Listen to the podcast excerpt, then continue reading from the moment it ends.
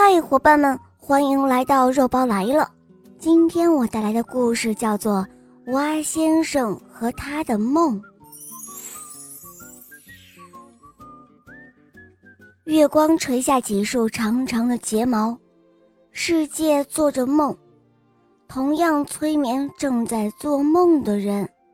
可是，总有人会失眠，那就是蛙先生。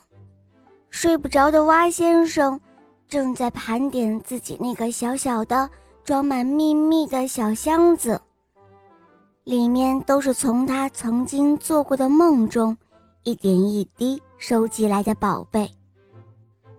蛙先生回想起那个有些好笑的梦，他刚刚进入到梦里去，就被迎面跑来的一个大家伙的脚趾头给撞倒了。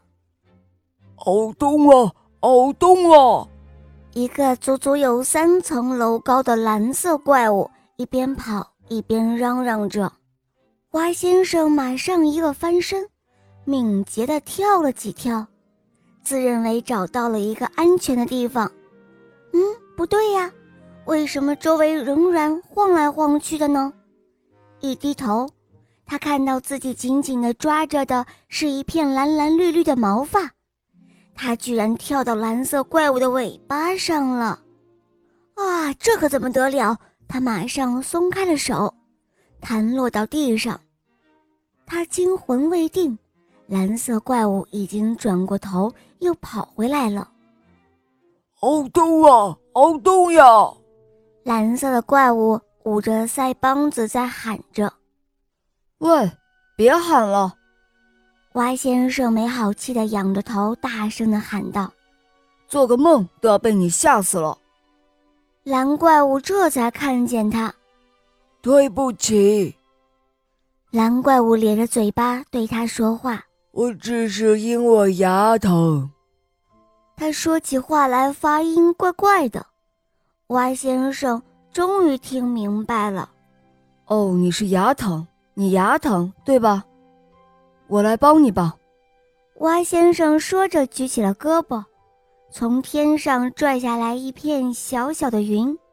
在我们那里，牙痛的时候要拿河底的淤泥把虫牙裹住，然后用云朵包起来，过上一天一夜，它就自己脱落了。哦，好酷吧！我包干！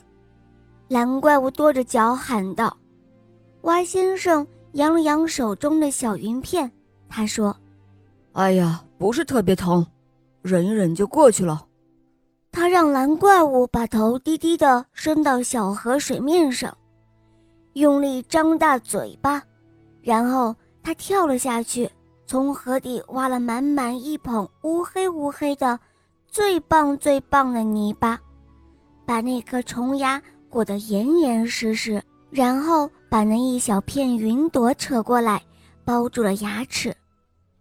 蓝怪物合上了嘴巴，看上去好像腮帮子里藏着一颗糖，说话却还是怪声怪气的。哦，谢谢你。有一天，蛙先生收到了蓝怪物从梦里寄来的礼物，是一颗打磨的雪白的蓝怪物虫牙。和一张棕榈叶卡片，卡片上用树枝歪歪扭扭地写着：“谢谢你帮我拔牙，我把它做成了礼物送给你，它会让你变得更勇敢。”蛙先生多么喜欢这个宝贝呀！但是，国王的小孩生病了，他是个很可爱的小男孩，医生说。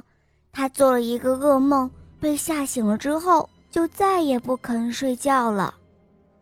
蛙先生决定把他的宝贝送给那个小孩。